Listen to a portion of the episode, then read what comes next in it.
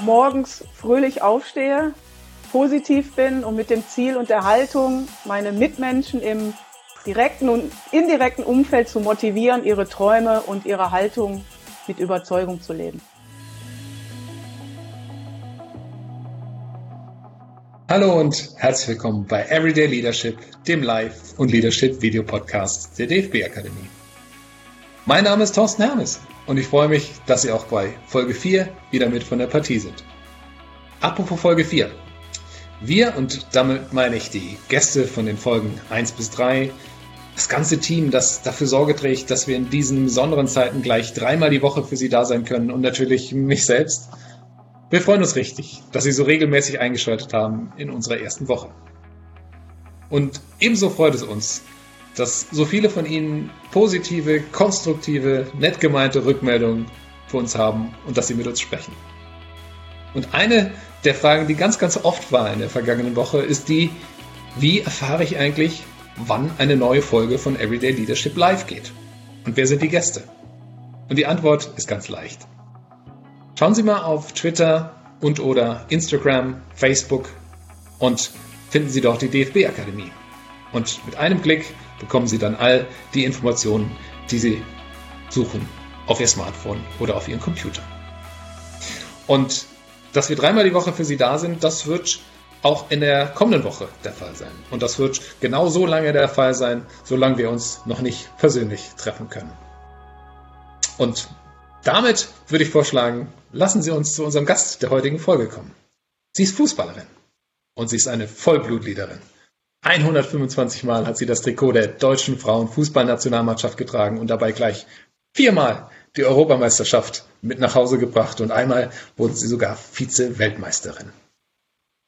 Und ich bin mir sicher, sie wird als Trainerin nichts unversucht lassen, dem noch ein paar Titel für Deutschland folgen zu lassen. Bei uns zu Gast ist die Bundestrainerin. Herzlich willkommen, Martina Voss-Tecklenburg. Ja, schönen guten Morgen. Schön, dass du bei uns bist. Aber jetzt muss ich als allererstes doch mal fragen, die ganzen Ordner hinter dir, äh, sind das die gesammelten Werke der vergangenen Länderspiele oder was hat es damit auf sich?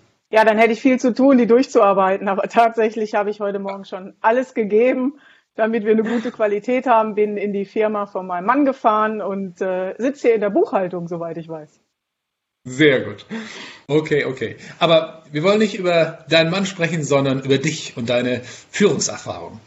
Ähm, und bevor wir das tun, lass uns doch kurz wissen, wie war dein Osterfest? Konntet ihr, du und deine Familie, trotz der Einschränkungen, die wir gerade hatten, etwas Schönes aus dem Fest machen? Ja, schon eingeschränkt, weil ich sonst tatsächlich Ostern eigentlich immer meine ganze Familie zu uns nach Hause einlade. Ich habe es aber dann am Karfreitag geschafft, dass meine Eltern kommen, natürlich mit der entsprechenden Abstandsregelung, weil sie gehören ja auch zur Risikogruppe. Aber wir haben einen großen Garten, wir haben einen großen Tisch und wir hatten dann wirklich richtig schönen Nachmittag. Mama hat von früher erzählt, wir haben viel gelacht. Und ansonsten haben wir mit der Familie viel gechattet und meine Nichte Lisa ist gestern rumgereist und hat die gesamte Familie mit Ostercupcakes beschenkt. Martina, wir kennen dich als Bundestrainerin. Aber man mag es kaum glauben, du wurdest ja auch nicht als Bundestrainerin geboren, sondern auch du hast einmal klein angefangen. Und das hast du beim DJK Lössort Meiderich 1921. Wie kam es dazu? Wie kamst du zum Fußball? Ja, ich bin zum Fußball gekommen, weil ich einfach eine große Familie habe. Mein älterer Bruder ist fünf Jahre älter, hat gespielt. Ich habe einen Zwillingsbruder, der war sehr früh ähm, schon Schiedsrichter, weil ich das ganze Fußballtalent geerbt habe. Und wir haben tatsächlich ähm, das Glück gehabt, dass unser Wohnhaus, äh, in der wir mit der siebenköpfigen Familie gewohnt haben, in der Mietwohnung, direkt am Schulhof gelegen hat. Und wir konnten über den Zaun klettern und dieser Schulhof hatte einen kleinen Bolzplatz. Und dort bin ich als ja fünf, sechsjährige halt immer mitgelaufen. Und wir hatten viele Kinder in der Nachbarschaft und haben Straßenmannschaften gebildet und waren, glaube ich, die Straßenmannschaft, die mit sieben Jahren schon einen Schiedsrichter hatte, weil mein Zwillingsbruder gepfiffen hat. Und das waren meine, meine ersten Berührungen und habe aber halt immer nur auf der Straße gespielt. Und irgendwann bin ich dann auch mal im Schwimmbad vom Trainer angesprochen worden, der eben bei Lösert aktiv war. Und dann habe ich da aber nur ganz kurz zwei, drei Spiele in der Jugend gemacht. Dann war ich als Mädchen schon wieder zu alt. Und dann habe ich tatsächlich ja, ich glaube, äh, fast fünf Jahre nicht im Verein gespielt. Ja, deine Mitspielerinnen und Mitspieler waren wahrscheinlich froh, dich im Team gehabt zu haben. Aber äh, ich stelle mir das so vor, damals waren ja doch noch andere Zeiten und gab es denn auch andere Stimmen, vielleicht Menschen, die nicht so froh waren, dass du als Mädchen dich diesem Sport Fußball widmen wolltest? Ja, tatsächlich bei den, bei den Jungs überhaupt nicht. Also die, war, die waren begeistert, die haben mich auch eigentlich immer als erstes gewählt, weil ich eben auch gut war. Aber zu Hause im direkten Umfeld ähm, hatte ich die Probleme. Ich wollte Fußball spielen und ich durfte nicht Fußball spielen, weil meine Mama die einzige in der Familie war, die diese Fußballaffinität nicht hatte. Mein Papa hat gespielt, ähm, lange, lange Zeit noch, auch, auch im hohen Alter noch mit der Betriebssportgemeinschaft. Und ich bin dann ja über den Schulsport eigentlich in den Verein gekommen, weil mein Sportlehrer am Gymnasium dann gesagt habe, als ich schon 15 war, Martina, du bist so gut, du musst in den Verein. Und er hat dann heimlich mit mir ein Probetraining ausgemacht beim KBC Duisburg. Und wir sind dann dahin und haben gesagt, Martina, du musst bei uns spielen. Und dann bin ich nach Hause und habe gesagt, Mama, ich bin jetzt 15 Jahre alt, jung, ich möchte wirklich Fußball spielen und die werden mich auch immer abholen und ich, wir trainieren da dreimal die Woche. Und ähm, ja, mit, mit viel guten Zureden hat es dann funktioniert. Ich musste dann noch zum Arzt mir eine Genehmigung erteilen lassen, dass ich mit 15 schon bei den Frauen spielen darf und habe dann im März ähm, 83 mein erstes Spiel für die Frauen beim KPC Duisburg gemacht. Und offensichtlich, es hat sich gelohnt. Denn du bist jetzt Bundestrainerin und damit auch Vorbild für sehr, sehr viele Spielerinnen und Spieler und auch Menschen abseits des Platzes. Verrat uns doch mal, wie wird man eigentlich Bundestrainerin? Bewirbt man sich da klassisch wie um einen Bürojob, schickt einen CV hin und sagt, hey, ich würde gerne Bundestrainerin werden? Oder klingelt irgendwann unverhofft das Telefon und Oliver Bierhoff ist dran? Wie ist das gelaufen? Also tatsächlich war das ein langer Weg für mich, äh, Bundestrainerin zu werden, den ich allerdings ähm, natürlich nicht mit dem Ziel, Bundestrainerin zu werden, aber mit dem Ziel, Trainerin zu werden, sehr früh eingeleitet habe, nämlich mit Anfang 20 schon. Gero Bisans, der erste Trainer, erfolgreiche Trainer der Frauennationalmannschaft, hat darauf gedrängt, dass wir Spielerinnen den Trainerschein machen, um auch über den Tellerrand zu gucken, um mehr zu lernen. Und ich war dann ja auch Klassensprecherin. Ich bin schon immer sehr früh vorne wegmarschiert, habe meine Meinung kundgetan und habe dann tatsächlich mit Anfang 20 angefangen, meine Trainerkarriere zu starten mit ähm, der Ausbildung, mit der B-Lizenz, mit der A-Lizenz, dann mit 26 schon den Fußballlehrer gemacht und bekam dann ähm, 1999 die große Chance beim Fußballverband Niederrhein als Verbandssportlehrerin zu arbeiten, wo ich ja fast zehn Jahre lang äh, mir alles, alles aneignen konnte. Ich war in der Ausbildung, ich war in der Talentförderung, ich habe mit allen Altersklassen arbeiten dürfen. Dann bin ich mit 40 in den Clubfußball, weil ich zeigen wollte oder auch für mich ähm, die Herausforderung brauchte, etwas Neues zu machen und auch festzustellen, kann ich mit einer Vereinsmannschaft arbeiten. Also bin ich da erfolgreich. Auch das hat gut funktioniert mit dem FCR 2001 Duisburg. Ja, dann bin ich noch mal kurz nach Jena und ähm, dann kam ein erster Anruf tatsächlich aus der Schweiz, wo ich ja als erstes schon Bundestrainerin oder Nati-Trainerin war, wie man in der Schweiz sagt. Und das äh, passierte mit einem Anruf ähm, auf der Sonnenliege in Thailand. Und äh, ich habe gedacht, oh, ist ein Anruf aus der Schweiz, ist interessant, nimm mal, nimm mal an. Ja, das war dann äh, der erste internationale Schritt.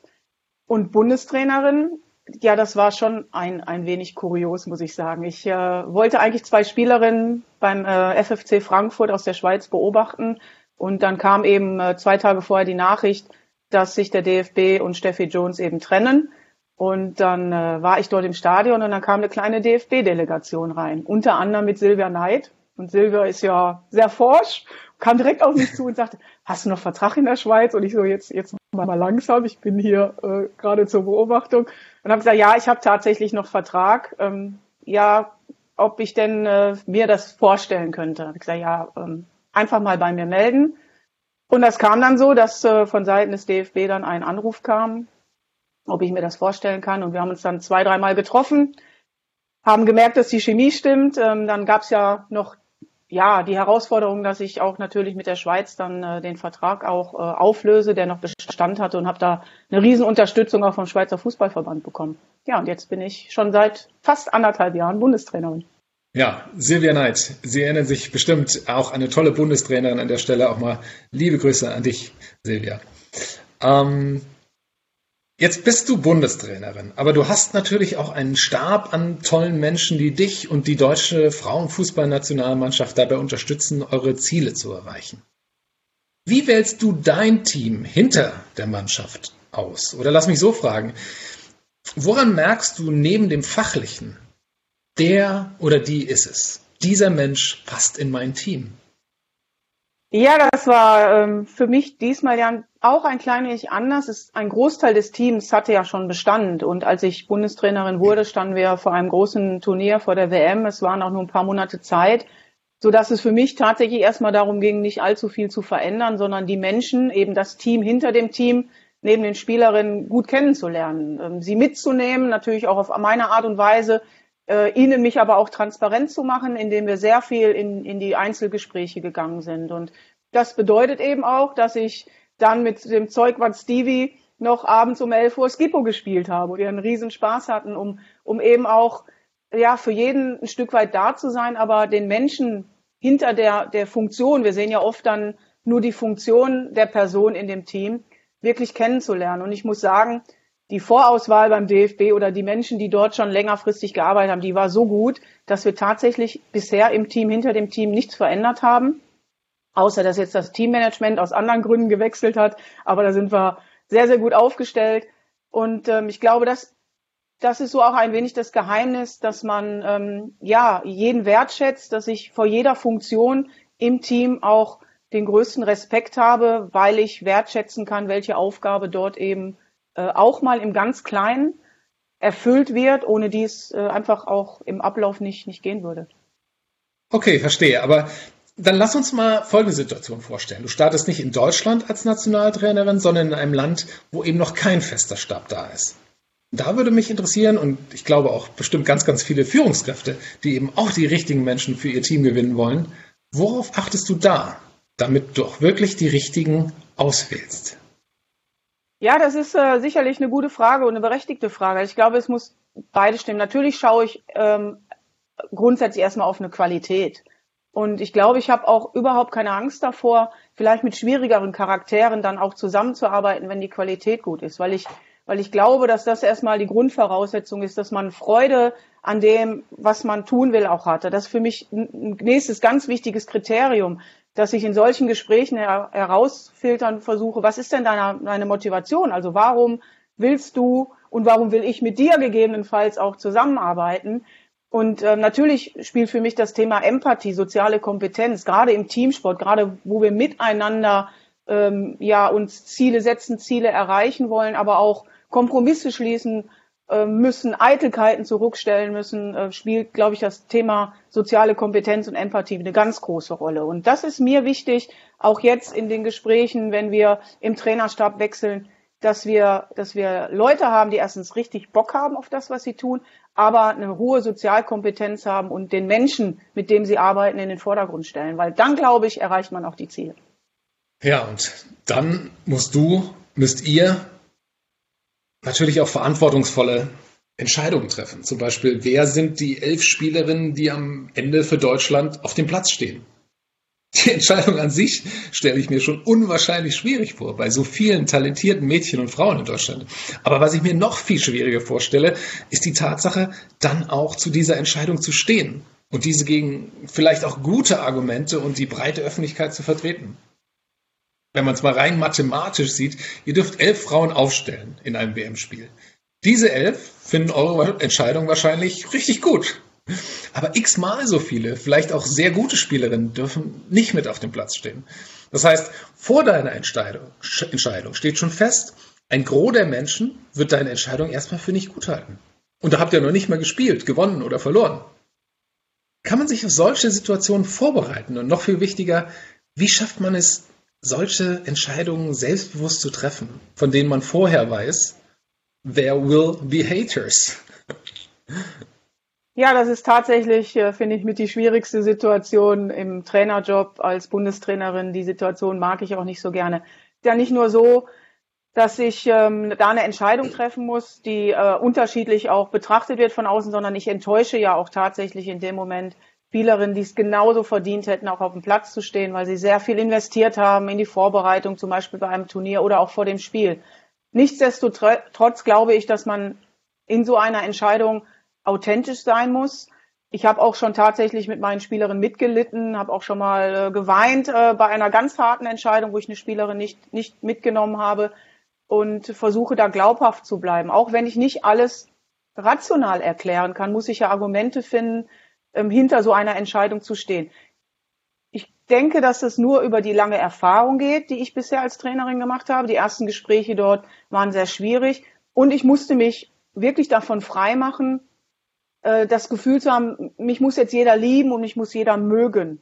Das äh, ist mir am Anfang sehr schwer gefallen, sondern ist tatsächlich so, dass ich äh, möchte, dass meine Entscheidung respektiert wird, akzeptiert wird, manchmal auch vielleicht nur toleriert wird und ähm, dann aber auch verstehe, wenn eine Spielerin Mühe hat, damit umzugehen. Nichtsdestotrotz muss sie sich dann auch am Ende einem Teamgedanken unterordnen und das gehört eben auch dazu, ähm, dann ein, eine, ein Teil eines Teams oder eine Rolle zu erfüllen. Ich habe als Fußballerin selber selten vor, vor so einer Situation gestanden, deshalb musste ich da tatsächlich in meinem Trainerjob erstmal reinwachsen. Ich mag aber diese Gespräche immer noch nicht, führe sie aber trotzdem aus. Spannend. Also ich glaube, eine Situation, in der sich schon viele Führungskräfte in ihrem Leben wiedergefunden haben und die auch gerade in der aktuellen Zeit von sehr, sehr großer Bedeutung ist. Lass uns zum Schluss vielleicht noch einmal zum Fundament des deutschen Fußballs zurückkehren, zur Kinder- und Nachwuchsarbeit. Wir wissen alle, im Nachhinein ist man immer schlauer, ähm, aber häufig weiß man eben im Moment der Entscheidung noch nicht das, was man eigentlich wissen müsste. Bei dir ist das zum Glück anders. Du bist heute Bundestrainerin. Deswegen frage ich dich, wenn die Bundestrainerin Martina Voss-Tecklenburg, ihrer Trainerin von damals, die Trainerin der kleinen Martina, heute mit dem bestehenden Wissen einen Tipp mitgeben dürfte, wie würde der aussehen?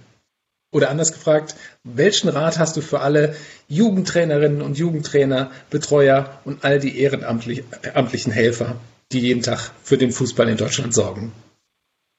Ja, ich habe eigentlich zwei Tipps. Der erste ist, dass ich ähm, glaube, okay. dass, dass man mit, mit der eigenen Leidenschaft, mit dem eigenen Feuer die, die Menschen begeistern kann. Und je, ähm, je mehr man diese Freude mit auf den Platz bringt, umso mehr kann man diese Freude vermitteln. Und wenn man sich dann sehr individuell und in vielen Kleingruppen um unsere Mädchen, um unsere Jungs, um den Kinderfußball kümmert, dann ist man automatisch ein guter Trainer und eine gute Trainerin. Was mir allerdings in meiner Karriere tatsächlich gefehlt hat, ist, dass mich vielleicht auch mal jemand ausgebremst hätte. Ich war ein Stück weit über ehrgeizig. Ich habe mir die ein oder andere Verletzung tatsächlich auch zugezogen, weil ich auch mal jemanden gebraucht hätte, der gesagt hat, und du heute nicht. Und ich glaube, auch das ist eine Verantwortungsübernahme, die man als Trainer zwischendurch mal leisten muss. Ja, liebe Martina, und auch du bekommst natürlich unsere letzte Frage. Und die geht so. Everyday Leadership das bedeutet für mich. Bitte vervollständige doch den Satz für uns. Everyday Leadership bedeutet für mich, dass ich morgens fröhlich aufstehe, positiv bin und mit dem Ziel und der Haltung, meine Mitmenschen im direkten und indirekten Umfeld zu motivieren, ihre Träume und ihre Haltung mit Überzeugung zu leben. Und das lassen wir genau so stehen. Liebe Martina, ganz, ganz herzlichen Dank, dass du so offen Rede und Antwort gestanden hast für uns heute hier. Und Ihnen, liebe ZuhörerInnen draußen an den modernen Formen der Rundfunkempfänger, wünsche ich eine schöne Nach-Osterwoche. Machen Sie weiter so und lassen Sie uns respektvoll und wertschätzend mit denen umgehen, die sich aktuell ein Herz fassen, entscheiden und nach bestem vorhandenem Wissen und Gewissen hoffentlich richtigen Entscheidungen treffen. Machen Sie es gut und ich freue mich, wenn wir uns wiedersehen.